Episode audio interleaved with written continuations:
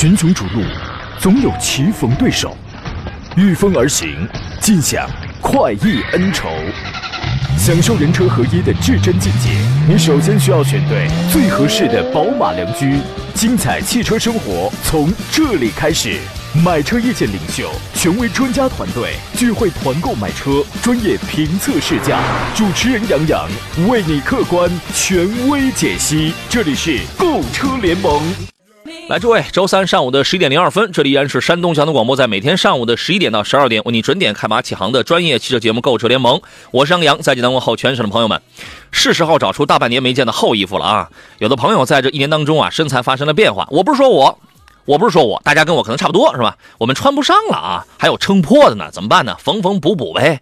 人老话不是说了吗？又一年嘛，胖强强的时间又到了。我特喜欢这个时刻啊。他正缝衣服的时候，突然他手一抖啊，针掉了。哎，自然反应，双腿一夹，哎，顿时那个哀嚎声啊，哎呀，连小区门口王大爷听了都老清楚了。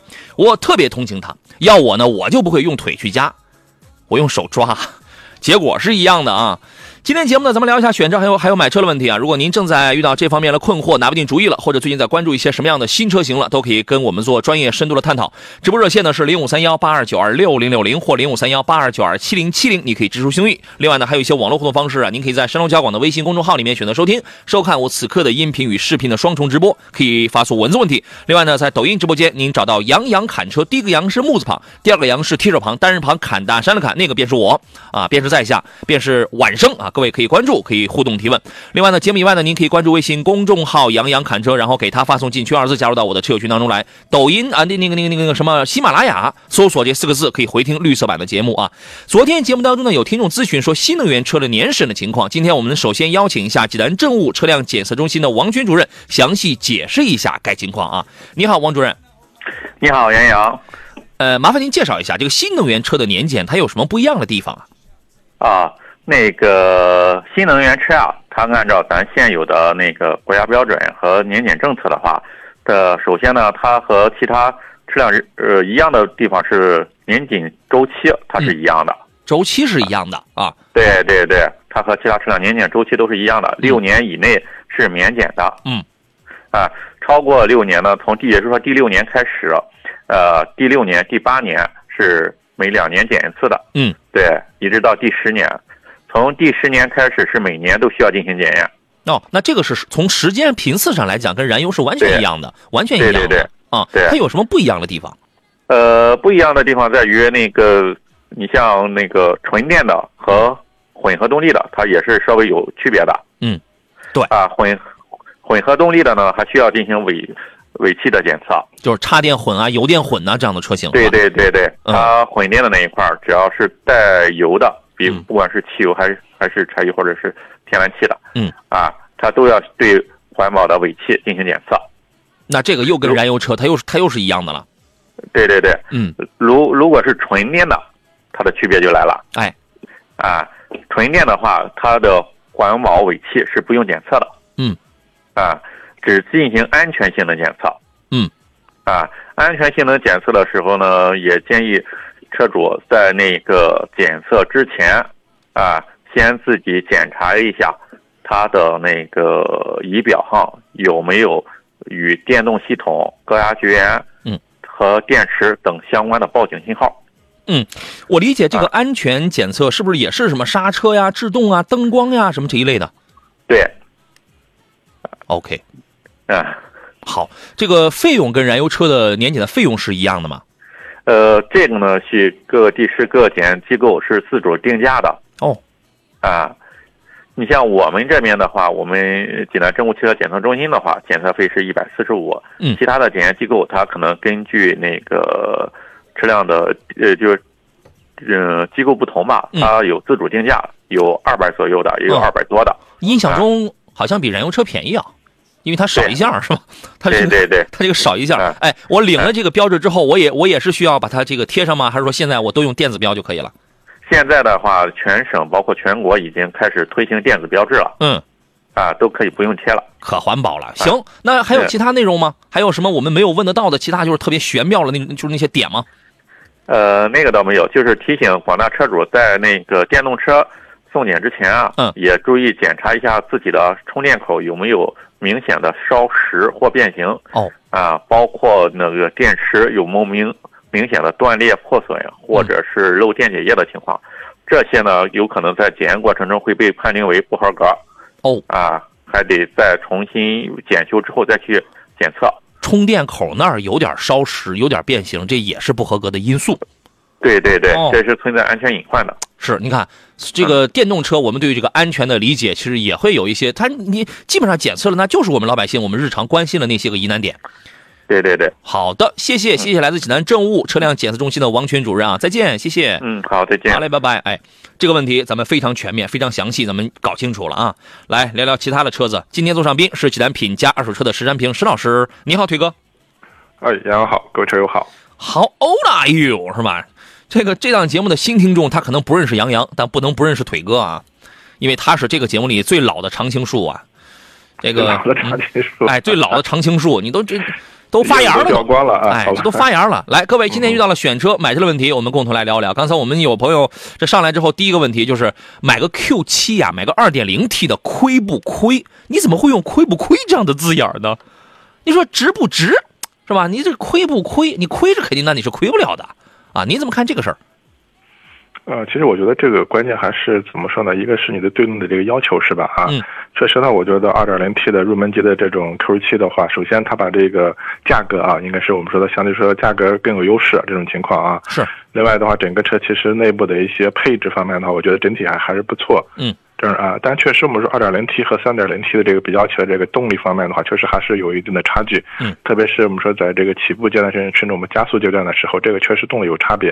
所以这个关键是就是你对动力这一块儿就是注重不注重啊，这个是这样的。另外，其实我觉得还就是一个预算的一个问题。嗯。嗯，就动力跟预算了这么一个事儿，你亏是肯定这是亏不了的啊。吴玉子刚说中午好，刚才来了一趟，还没开播呢啊，现在这不是开始了吗？刚才还有人呢，在十一点零二分的时候还发微信，谁发的？天下无双说来的不晚吧？今天是杨洋吗？直播开始了，肯定是我呀，对吧？这个欢迎很多朋友啊！有人说嘉宾老师好，杨老师好，准时收听节目，OK。还有人说今天来的早啊，前排板凳听课，您客气了。呃，清近年华问了三个车，他说领克零一跟丰田荣放还有 CRV 怎么来选？这个呀要看你去看你追求啥。你是年轻人还是中年人？你是追求点动力、操控、颜值的个性，还是追求点什么经济、保养、省心、保值？它的点是完全是不一样的，对吧？你一个 2.0T 的一个领克零一，你再怎么开也比那两个 1.5T 的2.0升的开起来动力上要更过瘾。但是你使用成本，它肯定它要略高一点嘛，因为你全车机油哐哐的五五升多，那你得配上嘛。那么其他的呢？除了本田那个 1.5T 在保养的时候会让你加添加剂之外，其他的常规保养的话，还是这个价格到时候差不多的。那个还是要略低一点的，而且超保值，相对经济，对吧？它就是这样了，好吧？追求点是不一样的。嗯，平安师傅说，杨洋让腿哥看看你这边这么多故障啊，说我这边这么多故障，跑高速还是杠杠的。您这是什么故障？他给我拍了一个照片基本上是解码仪读出来的各种故障码，这前前后后二加一三五六十十一个，十二个。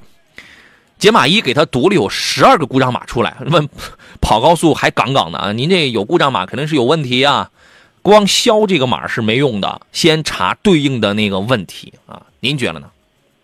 啊，对，就是我们现在这个车的话，整体的这个电脑控制的东西越来越多，是吧？这种情况啊，嗯，就是我们说经常用这个电脑解码器发现车里面有一些故障码，这些故障码的话，我们说有些是一种偶发性的，或者通俗说的，我们通过这种软件，我们像包括升级或者这种我们叫做清清除啊，就能解决的。嗯，但有些可能类似它是硬件性的东西啊，你可能说只是通过这简单的清码它是解决不了的这种情况、啊。你不能清码，清码那叫刻舟求剑，掩耳盗铃，没有用。对，所以这嗯个我觉得还是针对不同的这个问题要仔细去呃分析、区别对待这种情况啊。这个既然翻译出来了，解码仪给你翻译出来，它对应的它都是有一些问题，有极少的有那种可能性，它是误报的。这个其实我觉得通俗理解，你可以把它理解像我们个人查的一个体检报告。体检报告对呀就是我们说正常的话，你的生理有各项指标，有一个有一个合理的区间的一个指标之内，是吧？啊，哎但你超出这种指标的话，未必说你就是就生病了或者怎么样，它可能潜在的一些健康风险，是吧？其实就这个车也是这这样的一个道理啊。对，胖强强也劝我，怎么查出有胃炎来？哎，别别听他的。怎么查出有轻度脂肪肝来？哎，别听他的，我得听啊，我得听啊，是吧？我体格没你那么好。说一个新闻啊，恒大汽车，恒大汽车您肯定知道啊，可能我们唯一不确定的就是它什么时候，嗯，有什么车型能上市。反正原来一二三四五六七全都有嘛，但是具体什么时间上市，这个我们不太确定啊。最近有有一个新闻，十一月十六号呢，恒大汽车集团把旗下的电动传动系统公司叫做 e Traction，以约合人民币一千四百五十二万。这个人民币的价格卖给了卖给了英国的一个电机制造商，应该叫做 Cieta，卖给了这家啊。作为交易的一部分呢，恒大已经免除了向 Attraction 提供的大概是一点五五亿元人民币的这个贷款。那么这一次卖的这个 Attraction 公司呢，它是恒大汽车在二零一九年三月份当年是以五亿元的价格收购的，但是实际卖出的价格是一千四百五十二万，跟当年的收购价比，这个价差高达四点八五亿元啊，就是。恒大汽车这个买卖肯定它是亏的嘛啊！除此之外呢，还卖掉了英国轮毂电机制造企业，叫做 Pretty Electric。这家企业是恒大汽车在一九年五月份以五千八百万美元和三点六九亿元人民币收购的，这次卖给了英国的电动汽车制造商，叫做 Bedio。但是交交易价格是没有透露的，没准也是亏的。此举表明，陷入资金流动性危机的恒大集团已经开始转卖恒大汽车的部分业务来改善资金面了。啊，处置此前收购的企业。盘活资产是陷入流动性困难的恒大集团的求生之举，啊，此外呢，徐家印先生也通过变卖个人资产或者这个质押股权等方式，积极的筹措资金，已经向集团注入了七十亿元规模的现金来维持恒大的运营。您觉得这个恒大汽车我们何时能见到啊？啊，其实前一段时间或者之前的时候，这个恒大这个汽车的话，就这个来世啊，可以说是非常迅猛，是吧？啊老漂亮，老科幻啊。对，但是现在我觉得。可能作为一个普通消费者，大家从用车角度来说的话，可能更关注它的产品本身这种这种情况这一块。我觉得这个对，呃，相对来看的话，我觉得可能嗯，大家还是啊，希望它的产品能早日早日上市，可能我们接触到是吧？这种情况，可能之前我觉得还是一些。呃，宣传或者概念性的东西是吧？啊，对，情况，嗯，确实如此啊。这个新闻说与各位知晓。另外还有一个召回的消息，大众呢要从明年二呃二二年的三月五号开始才开始召回呢，现在还得筹备上几个月呢。召回一二年四月二十四号到一四年七月三号期间生产的，一二到一四年的期间生产的，二零一二到一四年款的进口的甲壳虫，一共是三万零六百八十七台。呃，原因是因为驾驶员正面的那个安全气囊呢装配了高田。啊，那你就知道了，又是高田气囊的这个问题。万一这个碰撞时候气囊呃这个气囊爆炸，呃这个出发的时候，气体发生器就会产生异常的破损啊，你直接就是里边飞出来有一些碎碎片，伤及人员，存有安全隐患。那么它将给你更换改进以后的驾驶员正面的安全气囊。这个召回是二一年六月三号发布的大众汽车召回的一个活动的那么一个变更。啊，各位，如果你的甲壳虫是一二年四月二十四到一四年七月三号期间生产的，一二到一四年款的话，马上回到四 S 店啊。我们进入今天节目的第一段广告，马上回来。好了，各位，我们继续回到节目当中来。十一点十五分，各位遇到了问题，欢迎跟我们来进行探讨。嘻嘻哈哈问的是点评一下 Q 三吧，奥迪 Q 三。我们刚才前面有一位朋友还准备买那个啊，也是他奥迪 Q 三，二十九万两千八，怎么优惠？性价比怎么样？优惠的价格您问四 S 店。现在正常价格这个车应该在二十二左右，二十二啊，可能二二二十二三吧，在这个价格左右。你要是优惠完了之后，这个价格还是可以的。呃，您对于这个车的评价如何呢，邵老师？其实我觉得奥迪 Q3 的话，作为一个豪华品牌，相对说一个紧凑型的这种车型吧，我觉得作为这种日常的这种市区代步之类的，应该还是没有问题啊。这种情况，整车的成熟度也有。就是关键选奥迪 Q3 的关键，我觉得还就是在排的排量的选择上啊。哎，就是我个人觉得，基本上 1.4T 的啊，这个动力基本就是把综合性价比还是相对说可选性会高一点啊。嗯。那如果你选二点零 T 的，我觉得可能就性价比相对差一些。其实奢靡点吧。可选的车型更多一些，是不是？现在整体来看，还是一点四 T 的这个应该是 Q 三的一个主打销量的一个一个一个动力。嗯，哎，对，您这个你就买它就行了啊，买个一点四 T 的，这个价格可以。然后这个具体价格的问题，各地可能会有点不一样。奥迪的车现在价格都在都在缩水当中。当年买个奥迪 Q 三的时候，您回忆回忆，去年某一个时刻，去年还是前年某一个时刻最便宜的时候是是是十几，是十几来着，十五。是。到不了，到不了，十六左右，十六十十六七，有有这么便宜吗？有有有有，当时卖均价是卖过十八，入门，嗯，十八，但是确实有更便宜的，可能十五到不了，这时间太久了，已经记不太清了。你想啊，你十几万你买个奥迪，嗯，很好，非常好。呃，这是谁啊？这是东昌散人问的，刚进来，专家就下线了，您得您得早来呀，那就问一下吧。那么现在家用车六年以后是两年一审还是年年审？它有一个六，它有一个十年以内，除了六年以内它是这个两年以外呢，还有一个十年以内呢，对吧？然后就是十年开外。对，六年内免上限，然后六到十年的话是每两年啊，要对要要要要审一次啊。对，十年开外就年年啊。大炮在油里说：“屋里请沙发座啊，屋里的瓜子儿随便嗑，大家坐好喽。”又是坐着来的啊。平原红叶问：开拓者的混动电池是多大安时的？和纯电的哪个合适？开拓者有混动吗？它那个不就是个四十八伏的一个轻混弱混吗？最近有出开拓者的这个什么纯混动的车了吗？嗯，我好像没注意到这方面的消息啊。应该应该没有吧？它应该就是一个四十八伏的一个容量特别小的一个锂电池吧？就这玩意儿，你都可以，它就是对于驾驶有一点点提供帮助的，你都可以，我觉得你都可以忽略不计了，是吧？然后他还问了个什么？他问题呢？被顶掉了。和纯电的哪个合适？开拓者现在没有纯电的呀，因为它你加一个四十八伏的一个轻混的这样的车啊，它的本质上它就是个燃油车。那个四十八伏只是起一个起起，你你没搞明白四十八伏的这个这个这个这个这个到底是个什么东西，好吧？还有一个说四驱的电机和发动机是前油后电还是怎么分配？一般四驱电机它它就是双电机啊，前桥后桥两个电机啊，就是模拟那种四驱啊。呃，未来呢，未来会有一种方式啊，是把这个电机直接装在四个轮子上。这轮边电机啊，有有这样的哎一个呃设计，嗯，对，但是那种效能更高，但是成本更高，成本更高，好吧，是这样。呃，再看其他朋友问题啊，Slim Slim 说：“杨老师好，你好，最近看了一款老车 Chrysler 大捷龙插电混版，二一年了，还在卖一还在卖一九款，请问这个车怎么买？我们青岛的有一位朋友，他当时他就是他后来他买了这个，是因为他老婆喜欢这个，但是我我当时我就告诉他有三句话吧，第一句话，他因为他那个纯电的那个技术很老，满电的情况下，理论上最多能跑七十，但实际上它也是有衰减的嘛，比较老。第二一点，里程多的情况下，这个车你就是用油啊，这个车相对来讲油耗也那也是挺高的。第三一点，这个车已经停产了，只不过现在还在甩卖，所以说我当时我不是很推荐这个，但无奈他老婆很喜欢这台车，他就买了这个了，啊。但是事实，你现在如果你换一位朋友再你你你再来问我这个车推荐吗？我说实话，我还不是太推荐啊。邵老师，您给说说这个吧。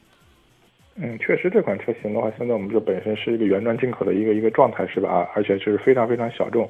我觉得可能很多城市这个克莱斯勒的这个可能这个店面啊，包括我们的四 S 店可能都很少这种情况啊。哎，呃，如果说从这从我们运气运气角度来说呢，我觉得这种车确实啊，后期的使用成本会偏高一些啊，这种情况啊。但如果的话，就是你非常喜欢啊，或者就喜欢这这这款车啊，这这这种情况的话，非买不可的话，那我觉得你可能，呃，它这个也算是我们叫插混嘛，是吧？整个我觉得可能刚其实前面杨洋也说了，技术方面的话，我觉得也没有什么太新的东西在一块儿啊。那唯一我也考虑到这个车可能后期的还是考虑到这个使用成本保有量的一个问题，是吧？哎嗯，早几年了，对吧？他如果说现在他在还在甩卖这个库存车的话，如果价格很便宜让你心动的话，那你不妨也可以考虑。但是呢，说实话，我们就是图它一个价格啊，然后这个车的舒适性倒也还可以啊。呃，爱车人说说一下 DS 九吧，在网上看了优惠七八万呢，这优惠七八万，可是你知道现在上哪儿买吗？整个反正我们山东已经没有了。山东加河北应该就是原，应该是呃，截止到前年，应该就是河北还是河南只有一家4 4S 店对外戏戏称啊笑称说自己是华北总代。你这个你买都没地儿买，更何谈是保养，是吧？你看着干嘛呢？这个车你说再好也不能买啊。邵老师，您要不要劝劝他？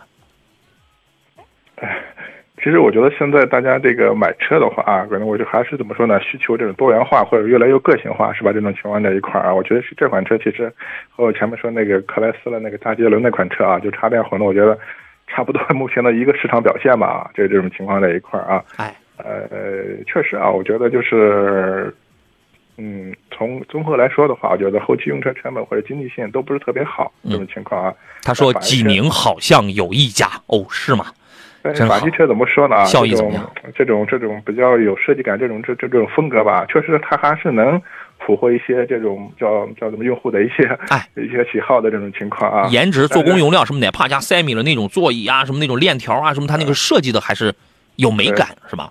呃，但是只能说，可能用这种车的话，可能你付出的成本要高一点，是吧？啊，其他的我觉得还是你个人去选择去去取舍吧。啊，您自个儿定，您自个儿定，好吧？呃，该表达的我们也表达了，你也能听明白啊。实在喜欢这个的话，那你自个儿定啊。因为你买车这个东西，你有的时候你不光是看售前，售后超级重要。他能干多久？你需要他给你服务多久？那你这种车，你买了之后，你又抱着两个信念啊。第一，你你别打算卖了，你别打算卖了，你就很长时间开着。第二，哎，第二一个，我刚才我想说什么来着？呃，还是售后的问题。对，也不是别打算卖了，你可能短期卖的话，这种车确实我觉得保值非常差啊，这确对，非常不划算。嗯，我想起来了，第二，你当一个孤品收藏。收藏，它有它的好，它有它的好处，我太明白了。DS 家里全系车型，我太明白了，咱们早都玩过了。最早 DS 五、DS Four、Four 呃五 L、五 S 什么我们全六什么全玩过了，太明白它里边的操控跟这个做工跟颜值了。但是你这个东西，你是一个综合考虑的这么一个点，好吧？朋友啊，说这个十五万左右想买不带天窗的 SUV 有吗？有，有太多了。你就去瞄准各个品牌的十五万左右，你就想要不带天窗，那在这个价位，你就买那种什么呢？起步价在十四、十五万的那种合资品牌，你就买这种，你买它的这个低配车，绝大多数都没有，这个你就随便挑就好了。不过你这个要求，说实话也是蛮奇怪的啊。石老师在线吗？我们继续来邀请石老师。哎，我在。哎，咱们继续来看这个其他朋友的这个这个问题啊。有青岛的朋友反映个事儿，他说：“杨洋你好，石老师，呃，不，这个十一月初呢，在青岛新买了一个宝马的叉一领先版的，洗车的时候发现两个大灯有水雾，找四 S 店呢说这个属于正常现象，不影响使用，大灯质保三年十万公里，让正常使用啊。我找了几个修车的朋友，都说不是正常现象，现在正在纠结要不要要求他们换大灯。你是洗车的时候发现进水是吧？那这个你可以正常索赔啊，这个是可以要是可以提要求的。”邵老师觉得呢？啊，既然有水雾的话，说明还是整个大灯的密封性啊，还是还是有有还是不好，有问题的一个情况啊。那我觉得你还还可以四 S 店多多沟通一下这个情况。对，这个你跟四 S 店啊，你这个先协商，先这个沟通啊。你这这个百分之百它又是密封性不好，对吧？因为最近也也没怎么下雨啊，也也也没怎么潮湿，是吧？青岛应该也是这种天气吧？如果你就是呃洗车之前它没有，你洗车之后它又出现了这样的情况，那就是密封性不好。你这个你是可以跟四 S 店提出来要更换大灯的，这个是可以的。好吧，如果协商未果的话，你该怎么幺二三幺五啊？该怎么跟厂家四零零？那么你可以这个反映问题啊，这是这个是一个很小的问题啊，可能就是哪儿的时候这个密封不好。人有人有命说杨仔高密一零五点四信号有有点弱呀，广播断断续续的。OK，您受累了啊，呃，换网络您试试。青春你好豆说迈锐宝 XL 跟 K 五的混动，K 五哪个混动？PHEV 那个插电混的是吧？该怎么来选择？纯燃油跟插电混之间的这个选择，你首先要取决一个一个有两个先决条件啊。第一个是你家里能不能安充电桩的问题。第二一个呢，你是想要点什么？你是就想要个我就是不操心，还是说我每天我在那七十公里的这个纯电续航的这个里程之内不花钱，就是少花钱？你要不操心，还是要少花钱的事儿啊？这两个车您怎么看呢？啊，其实我觉得像这种插混和这种纯和这种和这种燃油车的话，我觉得可能确实，我觉得还是从这个经济角度去去考虑吧。因为其实你像这个 K 五的这个插混车型的话，可能过去很多做做网约车的啊，应该还是比较多啊。这种情况在一块，大家主要是看重它的一个经济性这种情况啊。嗯。而迈锐宝这款车型的话，我觉得整体像这个底盘调教，包括底盘加热程，它是相对说。呃，比较那种有一定的驾驶乐趣的那种车型，有一定操控性。群雄逐鹿，总有棋逢对手，御风而行，尽享快意恩仇，享受人车合一的至臻境界。你首先需要选对最合适的宝马良驹，精彩汽车生活从这里开始。买车意见领袖，权威专家团队聚会团购买车，专业评测试驾，主持人杨洋为你客观权威解析。这里是购车联盟。来，各位，十一点三十二，呃，礼拜三，山东交广的购车联盟节目，咱们继续聊车。我是杨洋，呃，在节目直播的这一个小时当中啊，还剩半个钟头了。各位遇到了选车买车拿不定主意的，您可以跟我们来交流，呃，可以通过热线零五三幺八二九二六零六零或八二九二七零七零。另外，还可以在山东交广的微信公众号当中呢，来在左下方就有一个菜单栏啊，来收听啊，收看我们此刻的音频与视频的这个双重的直播。另外呢，您还可以在杨洋侃车的抖音直播间里边给我们来进行留言，我们有很多的方式啊。左上宾呢是来自济南品家。二手车的石占平石老师，你好，腿哥。哎，杨好，各位车友好。刚才您对这个 PHEV 的起亚 Q 五，还有迈锐宝 XL 这个燃油车还有没说完的是吧？啊，对，其实我觉得这个。呃，起亚的这个 K 五这款车啊，因为它本身插混嘛，就它它的经济性会突出一点这种情况啊。嗯。然后像这个迈锐宝的话，我觉得它的整个底盘调教方面会更硬朗一些，我觉得可能驾驶这种感受啊，会会会好一些。所以两两款车的这种风格完全不一样啊。包括迈锐宝的话，你是选择这个 1.5T 的，或者是 2.0T 的啊，这个可能整个动力感受也不一样。嗯。这种情况啊，这个还是跟你个人的一个需要和喜好啊去选择吧啊。平时不出远门，就在市区开一开，家里能安充电桩的话。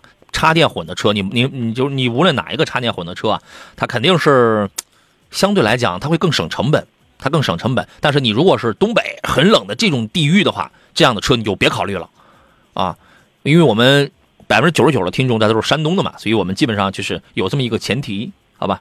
有位朋友把他的 Prado 卖了，说白开了三年啊，现在不确定再买个什么车了。你这个是吧？再进一步，看你有什么目标。这是明显的是显摆是吧？啊，显摆是白开了三年，对呀，这这玩意儿这是劳保值，你不仅白开三年，你有了情况下你还能挣钱呢？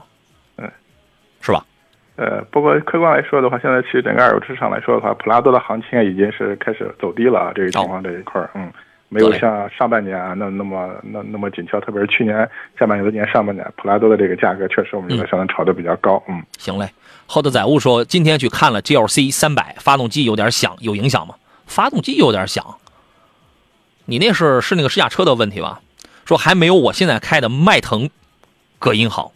我觉得你那，你再换一个车吧。你它发动机响也不至于说噪音特别大，但是它刹车响，刹车响那个是真响，好吧？不知道现在新款的是怎么样了。嗯，泰安的朋友说，领途汽车有一个 K One，现在五万左右，知道吗？我的天哪，五万！他他他当年也是能卖，你那个是能跑三百还是能跑四百公里啊？当年也是十七八万的车，但是这个车已经不卖了，从一八年往后就已经不卖了。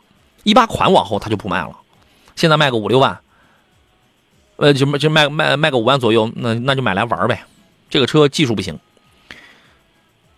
这个动力偏差，舒适性很差，配置挺差。但是你说你五万块钱买那么一个大个儿原价十七八万的车，你玩儿不也行吗？我是这样认为的，您您觉得呢？啊，这这些车的话，我们特别前两年我们学习我们这这个新能源车啊，确实。就是很多大家都在造，都在做，是吧？啊，对。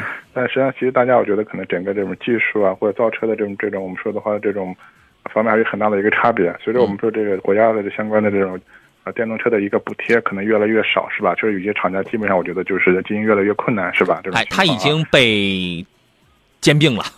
对，这个没了。车型的话，可能呃，当时卖十好几万的车，现在价格这么低啊。但是我觉得车就可能相对说价格。非常吸引人，但是可能你你要考虑到后期的一个维修养护这方面，可能我觉得会会有一些问题啊。就没有后期，这个车已经没有后期了。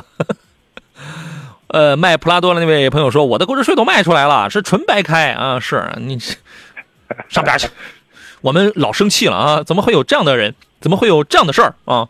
真好，真替你感到高兴啊！有龙魂说瑞呃瑞虎八鲲鹏版二点零 T 怎么样？二点零 T 四百牛米的这个动力要好啊。瑞虎八的鲲鹏版二点零 T 怎么啊？这个又复制了一遍，这个车我觉得还是可以的呀。您觉得呢？反正这个售价肯定是上去了啊。嗯，对，因为毕竟呢，我觉得这这个普通版的这个这个。呃，瑞虎八包括瑞虎八 Plus 的话，一点六 T 的这个动力的话，只能我觉得基本上够用啊。因为本来这个车的尺寸啊，尺寸都相对说都比较大，这种情况啊，确实啊，我觉得二点零 T 的这个动力的话，比之前这个老款车型有很大的一个提升啊。包括这款车，呃，整体的配置方面啊，也做了相应的这种提升，是吧？啊，我觉得目前这款车整体表现还是不错。嗯，对，奇瑞现在造车越来越好了，虎八 Plus 的鲲鹏版那就是价格高一点，这个车可以买。啊，还有朋友说，请问金牛座能买吗？金牛座这个车也太老了吧！你要是想图一个实惠的话，就是花钱少，你可以考虑；不然的话呢，这个车确实太老了，而且非常边缘化，好吧？呃，追光者怎么？追光者是那个福特的那个 Evos 是吧？它的中文名叫做追光者来着，对吧？是是那个吧？我我不太确定啊，我不太确定。嗯，最近追光者应该就叫，应该就是福特 Evos。能不能告诉我们点英文名？你说个英文，我记得可牢了。你说个中文，你有的时候这名字起的，有的时候也不一定能那个。福特 Evos 这个车，你等，它现在的价格是二十二到二十六，是吧？二十二到二十六。传统的福特的底盘，传统的发动机跟变速箱都是二点零 T 加八 AT 的，就是颜值不一样。它是个运动型的一个一个轿跑，但是呢，这块市场现在呢，已经受到广丰的那个 Visa、Visa，还有那个一丰的这个什么来着？哎，那个、那个、那个、那个、那个、那个叫什么？凌放，凌放，他们是二十五万起的一个混动，就是这块市场的溜背轿跑本身并不是很多，但是对于长安福特来讲，这个牌子也不硬，然后出这个价格，出这个价格的一个轿跑，你就等着它降价就好了。它的市场表现一定不会卖的就万人空巷的，因为中国老百姓现在去二花我花二十多万我去买一个这个溜背轿跑小溜背轿跑的车的人太少了，你就等着降价就好了。你如果喜欢这台车的这个颜值的话，啊，呃，哈哈问的是 Q 七二点零 T 的动力是不是不够？你建议买什么排量？我建议三点三三点零 T 的肯定好啊，但那价格不是也贵吗？二点零 T 的动力啊，能开，能开，我觉得邵老师给个建议吧。对，我觉得这个还建议那个去试乘试驾一下这种情况。我觉得所谓二点零 T 的这个就是起步稍微慢一点，是吧？啊，嗯可能我们说在高速，可能在提速的时候稍微慢一点。其他真正跑起来的话，我觉得跑起来就好了，还可以啊。嗯、对你跑起来就好了啊。呃，floating 的问题是，杨老师，一六年三月份的日产骐达跑了八万多公里了，带天窗自动挡的，现在二手车能卖多少钱呢？啊，二手车的问题啊，对，你得估一自动。挡是吧？啊，嗯嗯，自动挡的话，一六年的车型，这个车现在应该还能卖到四万四万到五嗯四万五到五万之间吧，具体要看哦车况啊。嗯，是吧？行，那这个您做一个参考一款车啊。好吧，这个您做一个参考啊。嗯呃，柳暗花明说杨好，腿哥好，林肯的冒险家、沃尔沃的 x C 六六零、凯迪拉克的 XT 五，哪选哪个好？要求的是操控动力、豪华有面子。林肯冒险家呢，在这里边儿这个定位呢，你把这仨放在一块儿啊，它的定位就略有点尴尬了。它的性价比在这里边高，是因为它价格要便宜啊，对吧？级别略低，价格便宜啊。那俩车价格要略高一点啊。操控动力好，豪华有面子，您给推荐一个吧。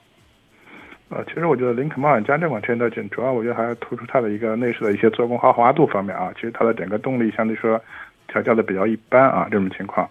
然后一个沃尔沃的 x C 六零还有哪一款车型？凯迪拉克 XT 五，啊，那如果你要开感受，想要这个什么运动和操控的话，嗯可以这个呃叉 T 五和这个沃尔沃的 x C 六零这样去去比较一下。我觉得整体调教可能这个叉 T 五的这个调教更硬朗一点。对，对，对它要你可以哎它你可以去那个试乘试驾感受一下啊。嗯它驾乘都偏硬朗一点，但是我但是我个人觉得啊，x C 六零的品质好，它的品质好，x C 六零，呃，做工啊，用料啊，而且它也很豪华，它的那种豪华是不对外彰彰显张扬的那种豪华，内敛的那种。就是像北欧简简极极简的风格嘛，就比较简约这种情况，它不是那种夸张的那种奢华那种感觉啊。它不外放，对叉 T 五是那种外放的，对吧？叉 C 六零是内敛的那种，嗯其实上一代的这个叉 C 六零的话，其实整个车包括悬挂调教也比较偏硬朗一些。我们说嗯这可能可能说这个驾驶感或者操控感比较强。其实现在这一代的叉 C 六，我觉得可能还是向舒适性做了一定的这种妥协啊，这种情况啊。而且主动安全的配置很丰富。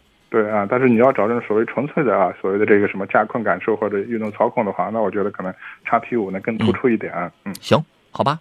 呃，哈哈说五系最近涨了好多呀，还会降回来不？我我觉得会，我觉得会，等等呗。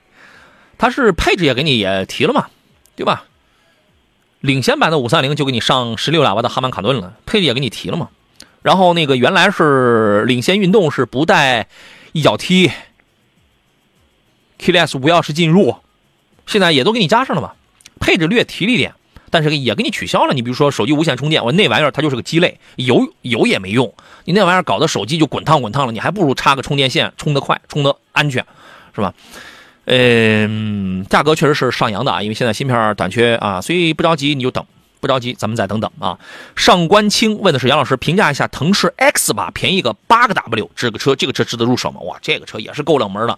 你到广州、深圳，我前些年我到广州、深圳的时候，那个时候我打我我打那个车，我能打到这样这样的车。这个车在咱们北方你几乎你就见不到，太少了啊！您觉得这个车怎么样？腾势 X 啊，对，其实这款车的话，我觉得它的整个也是类似一款这么这样的一个 SUV 车型吧，但是是确实，呃，整个这个市场保有量方面确实还比较偏低的。就我嗯个人觉得，像买这种新能源车啊或者纯电动车的话，毕竟的话还是比较新的这种车型，嗯还是买一个相对说这种保有量各个方面销量比较大一些的这种车型，是吧？这种情对况，，这个车辆我觉得可能这款车。甚至比这个威马，我觉得可能保有量还要低，是吧？这个这个车进入到二零二一年啊，对我觉得上半年我不敢讲，嗯，上半年我不敢讲，下半年这个车没有销量，没有销量，这个销量统计表上你都遥遥你都看不到它。嗯，如果哎，如果你抱着这样一种想法，你比如说你你说便宜八万，你便宜八万，这就合也就二十万左右了。如果你在这个价格你想选一个还你还得是七座的中型 SUV 的话，本身这个价位的七座纯电的 SUV，你买的是纯电的是吧？纯电的还是插混的，它都有，就是二十来万的七座的纯电的中大型的 S 呃这个这个中型的 SUV 不多，它就占这个。当然这个车卖这个卖不动，它真卖不动，好吧？你还不如买个正牌的比亚迪呢，是不是？唐 EV 啊什么这样了，好吧？极光说也不知道你们怎么开的车，我 1.4T 的迈腾开着感觉动力挺好呀，超车无非多踩点油门嘛。老师们觉得这个动力呢，我觉得这个动力够用，但是呢，你要多带上几个人，这你再拉点东西，你要是夏天开再开个空调的话，你说实话，那毕竟是个小排量啊。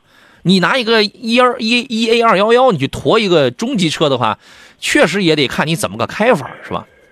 呃，其实我觉得动力的这个强弱的话，可能还是每和每个人的这这个所谓的驾车经验和这个感受有关系啊。是，那，可能你开不同排量的车型，我觉得你可能能感受这个动力的差别。但是如果说我就是开一点四 T 这个车型，可能我也习惯了，我也适应它的一些，包括一些操作办法，就是说可能我需要骑得快一点，那我深踩油门这种情况，那我觉得适应的话，那那也没问题啊。对。但是你可能经常开一点四 T，后来开了一个二点零 T 来，发现这个动力确实有差别，是吧？这种情况啊。人家轻轻一点，转速还低。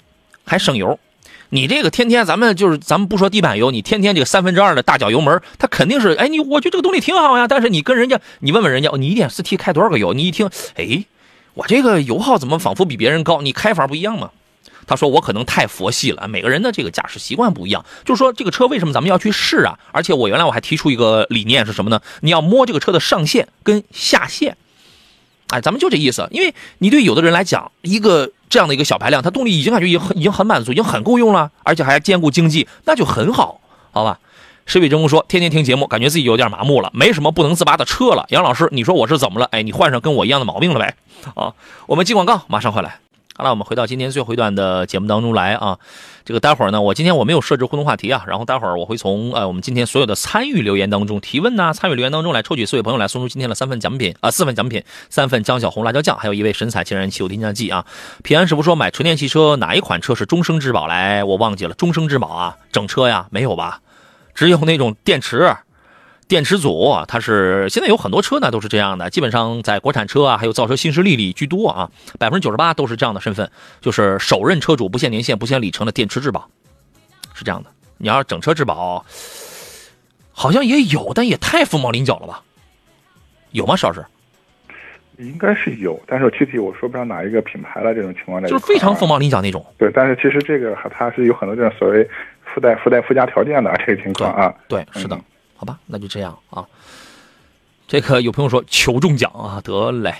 呃，M 说网上都是 CRV 换代的消息，明年能换代吗？CRV，我明天我给你找他们厂家领导问问，好吧？我我没了解这样的消息，网上网上有很多的消息啊，有有很多的消息你只能在网上见到，知道吧？我明天问问啊。呃，上官清又说，呃，哦，上官清的另外一条留言在哪儿？哦，他说是跟比亚迪唐同款的那个腾势 X 啊 PHEV 的啊，就是插电混 PHEV 的腾势 X。嗯，但我觉得结论结论不变，我觉得你还真不如买点什么比亚迪唐啊什么这样的。邵老师，您还有什么观点吗？就是插，它是个，它又换了，是一个插电混的了。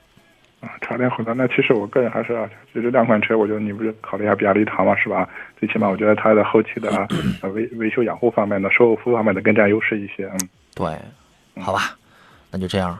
因为毕竟这个买车的话，它不，它不是个不是一次性消费，是吧？对，还有还有后续的一些一些问题。对，它真的不是说只看一个价格的这么一个问题啊。郑宏祥的说，红旗 A 呃红旗 HS 七的三点零 T 发动机和 Q 是 Q 七的那款吗？车咋样？它好像不是 Q 七的那个吧？我不知道它是不是仿造的啊？我不知道，这个这个没法明确去讲。但是红旗。呃，一汽的这款 3.0T 是是自主研发的，而且当时应该是国内第一款量产的自主研发的 3.0T，我不知道它有没有仿造，这个就不好说了，对吧？但是你说是完全一样吗？不敢讲。邵老师，你怎么看这个事儿呢？嗯，我觉得不可能完全一样。那如果完全一样的话，那起码我觉得一汽和奥迪它官方应该有类似的这种合作或者协议这种情况啊，可能它宣传也会有所体现。可能我、我觉得应该会会有会有差别这种情况啊。对它这个动力上它也不一样，对吧？然后呢，它就是排量一样，排量一样吧，反正现在也没有任何你听不到任何说红旗说我这个车就是奥迪的这个发动机，人家是品牌自信，对吧？所以说这个也不必硬往上靠，啊，不必硬往上靠啊。天下无双说天天听，真是学到了不少知识呀，车的小毛病我都知道怎么回事了。您客气了。华兴床品说老师君越怎么样？君越这个车我觉得这个做工啊还是不错的。呃，颜值啊，内饰的这种皮质包裹的这种做工用料，而且它的这个商务范儿啊，它都不错。而且现在的这个，啊，君越已经不再说像原来油耗那么的高不可攀，已经在逐步降低了。它肯定要比一些比较轻薄的一些日系车油耗要稍微高一点嘛。但我觉得这个还是可以接受的。啊，您对这个车的评价如何呢？对，我觉得现在整体相当于说君越这个级别车型里面，这个性价比还是不错的这种情况啊。嗯。可能选择君越的话，我觉得主要还是在就是排量方面啊，就 1.5T、2.0T 这个啊，就是还是根据个人的这个需要去选择这种情况啊。对啊，日志说红旗 SUV 的保值率怎么样？一般情况吧。国产说实话，国产车目前的这个保值率啊，都是一般情况。一是受身份的影响，二主要也主要看销量。一些虽然有一些是国产车，但销量很大，它保值率就能稍微的好一点点。但是确实目前还都是处于一个中等的情况吧。您觉得呢？嗯，确实是这样的。就是我们现在来看一款车的保保值率啊，到底好不好？其实我觉得主要看这两个方面。嗯，一个就是它的这个新车的价格的稳定性啊。那如果这个车经常价格大幅度波动都不能跳水的话，那这个车肯定不保值。嗯，啊，一个价格相对说比较新车价格比较稳定。另外的话就是看它的一个销量。嗯，啊，那如果说它新车啊都卖的不好，一个月都卖不了几辆是吧？那这款车它肯定不保值。嗯，啊，主要你就关注这两个点。那如果这两个点都没问题的话，那相对说这款车的保值就可以。嗯，对，买车买车也不用就是一上来我们先考虑这个保值，怎么你已经做好了这三年规划了是吧？是不是？最晚清风说有啊，有有这个短期换车的打算，买了之后啊，对呀，是吧？最晚清风说，杨哥把购车联盟做的谈笑有鸿儒，往来无不丁啊，有不丁啊，怎么不都是吗？闪闪回应说，红旗的发动机啊是 EA 八八逆向研发的，哎，所以说你有的时候你可以说我是参考借鉴，但你说我完全拿来那个，恐怕这样说不太好吧，是吧？就这样。呃，我们来接通热线上等候的李先生，他的选车电话啊。你好，李先生。哎哎，你好。你好，欢迎您，请讲。哎，我问一下，那个大众那个呃那个 ID ID 四那个电动汽车，能给谈一下吗？怎么样？哪个大众？上汽的 i i 那个 ID 四还是一汽的？呃，上上汽的。上汽的。呃。ID 四 X 是吧？啊，对对对对对。这个车你去开过吗？选的是哪一款？呃。就是那个那个第第第二个纯净版的第二款那个叫什么？纯净是长续航版，是长续航版本的吗？对对对，是的。长续航版本能跑到五百五十公里的那个是吧？是的，是的。哎，大众的车呢？大众的这个电动车啊，我就有一点是认可的，它开起来啊，它这个驾驶感受啊，就是除了在刚一起步的时候，你能感觉那是个电动车，但是当你电门踏板再踩一点的时候，你真的觉得它的驾驶感受，它的这个指向跟这个底盘就是个燃油车。对他，他他们就这样说是，嗯，呃，就是电车那个电车那个那个是电车燃油车的感觉了。呃，对，我就这点是认可的啊。整个的反正配置也，反正你要讲性价比的话，它二十多万肯定是不如什么国产车、国产电动车性价比高。但是人家它就是好开，你这玩意儿，那你，呃，邵师，您对这个车的评价如何？啊，其实这个大众的 ID 系列车型的话，应该是从去年吧啊，基本上我在国内算是正式上市。对，现有的 ID 四，后来有 ID 六，现在可能 ID 三是吧？就慢慢上。ID 三是一汽大众是没有的，是只有上汽大众有。对对啊，对对。呃，整体来看的话，我觉得这两年应该算是大众的话，也是对这这个车型啊，就是非常重视啊，一直在在不遗余力的推出这种新的车型。嗯。啊，我觉得整体在这个传统车企里面造这个我们叫电动车这个想法嘛，我觉得大众。应该我觉得做的相对还算比较好的是吧？啊，这这种情况这一块啊，呃，至于它的一些产品的话，现在其实相对说用户啊也越来越多。其实大家反馈来看的话，就是没有什么明显的这种问题啊，或者大的毛病这一块儿这种情况。嗯所以的话，那我觉得如果你看好它，倒是可以买，但是唯一的话，可能说这个价格区间的话，相对说可选的车型会比较多一点，是吧？就是它的性价比不一定高，是吧？对，特别是我们自主品牌，我觉得可能一些车型的话，这个性价比会更高一些，是吧？这种情况。你要上到二十万，你买个比亚迪、买个广汽什么这样的新能源车，那那个配置，那不舒适性那不逆天了，对吧？嗯嗯您是很喜欢这个车是吧？很喜欢。嗯，它有个五年的那个，就是免费，就是没没没有这个什么免费贷款，没无息的。哦现在的不管是燃油车，基本上我觉得还有这纯电车，基本上都有这样类似这样的政策。但是不一定有这么长时间，不一定有五年这么长时间。三年或者什么对情况这种情况啊。免息一般就是一三年的都算长的，是吧？一般是十二期、二十四期这样的。我觉得这个车总体来讲，目前还没有什么大的问题。呃，它那个它这个是电池，不是保终生，是八年。八年十五万是吧？呃，八年多多少万我忘了。我因为现在国家标准是八年十二万公里，它只要其实只要能达到这个标准，就是现在符合我们中华人民共和国这个对电动车的这个电池质保的标准的。能长点那哦那就更好，因为现在就是它就是很多国产车呀，还有造车新势力能够给你说首任车主终生质保电池。呃，对对对，哎，像比亚迪也是终身质保吧？对，是的，哦哦，另外还有一个做不到这个，嗯，哎，有个一这个有个一零年的那个一点四 T 的迈腾，嗯，这个车跑十二万多，还能值多少钱？呃，公里数不多啊，但这个车现嗯在价格你参考吧。我的大体的话应该是在四万左右啊，这个也要去看具体车况。哎，哦哦哦，是自动挡是吧？是自动挡啊。呃，这是自动挡，对的，是的啊。大体四万左右，这个要看具体车况。啊，哦哦哦，行行行，好，这个 i i d 四啊，喜欢就买呗，啊。喜欢就买，好，好吧？还有同样价位的，还能推荐一下别的那个电动汽车吗？那这太多了，你这特斯拉也行，这个国产的一这个一大把，特斯拉性价比也是不高，但是人家就是这个理念啊，这个科技范儿，对吧？你要是这个价位，你去买比亚迪啊什么这样的配置，那都很高，但是不见得它的底盘操控性是一定不如 ID 四。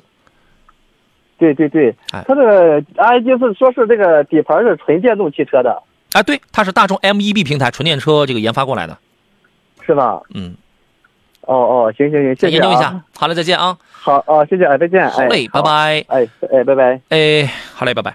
刚才谁问了一个什么事儿啊？淡定一直在这儿刷屏的啊，说这个十一代思域跟亚洲狮哪个更省心、更实用啊？您所谓的这个省心呢，就省心吧，目前啊，它都没有什么太大的问题。然后你说更实用呢？你的你所谓的你理解的这个实用是来自于哪儿？空间，还还是哪儿？因为实用这个字眼啊，它太模糊，它这它就不好拿捏，你知道吗？它它不具象。啊，但是这俩这俩车级别上还是有一点点错位啊。邵老师，您给分析一下好吗？对我们说这个十一代思域的话，我们说虽然是一款紧凑型的，但是整体的尺寸轴距其实也加强了很多，是吧？嗯。但是它还是一款紧凑型车型。你像说亚洲狮的话，我们说它是一个 A 加 B 减啊，就这样的一个一个一个定位，所以它就是级别上还是亚洲狮能稍微高一点。嗯。因为亚洲狮来看的话，它的动力基本上就是二点零的自吸啊这样的一个一个动力。其实这款车我觉得它走的也是类似的一个这种家用或者日常啊代步这样的一个路线，是吧？这种情况在一块儿啊。嗯。嗯，两款车的话，我觉得你可能在空间啊，我觉得和级别上呃上来说的话，还是亚洲狮能稍微占点优势这种情况啊。嗯但是你可能咱在车的话，包括外观颜值方面的话，我觉得可能思域的话还更能打动一些年轻的消费者啊。而且思域的销量要要更大，加速的推背感要稍微要强一点，对对吧？亚但是亚洲狮的级别啊，这个空间尺寸啊，这个你感觉它因为它是 A 加 B 减的这种级别，高于卡罗拉，因为思域本身的定位是跟卡罗拉是一个级别的。然后呢，亚洲狮的级别要高于卡罗拉，小于亚洲龙，是吧？它就是这么个情况。但是呃，这个车卖的不好，卖的不好啊。呃，国粹说你好，请问星越 L 跟虎八，我先送出今天的奖品吧，我先送出奖品啊，这个随便挑喽。然后今天一份神采净燃汽油添加剂就送给极光吧，送给极光吧。你那 1.4T 的这个迈腾啊，你开着你老是大踩油门的话，就太容易产生积碳了。要不你试试这个，好吧？我也助力一下你的这个好动力，而且这玩意儿还能提高你的动力，扭扭矩提高百分之零点六几呢。好吧，你试试啊！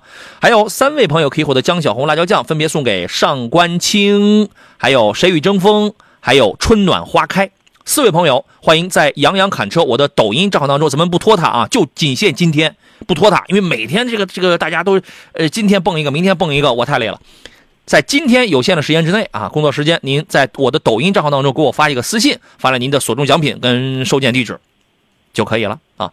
今天时间关系，我们也来不及解解答其他的问题了，咱们就到这儿吧。再次感谢来自济南品家二手车的石占平老师，又为大家提供了一场非常精彩的服务。咱们就下期节目再见，拜拜。好的，再见。哎好嘞好，也感谢电幕前诸位，其他问题各位可以转战到这个我的新媒体账号“洋洋侃车”的这个抖音呐、还有其他的音频视频平台。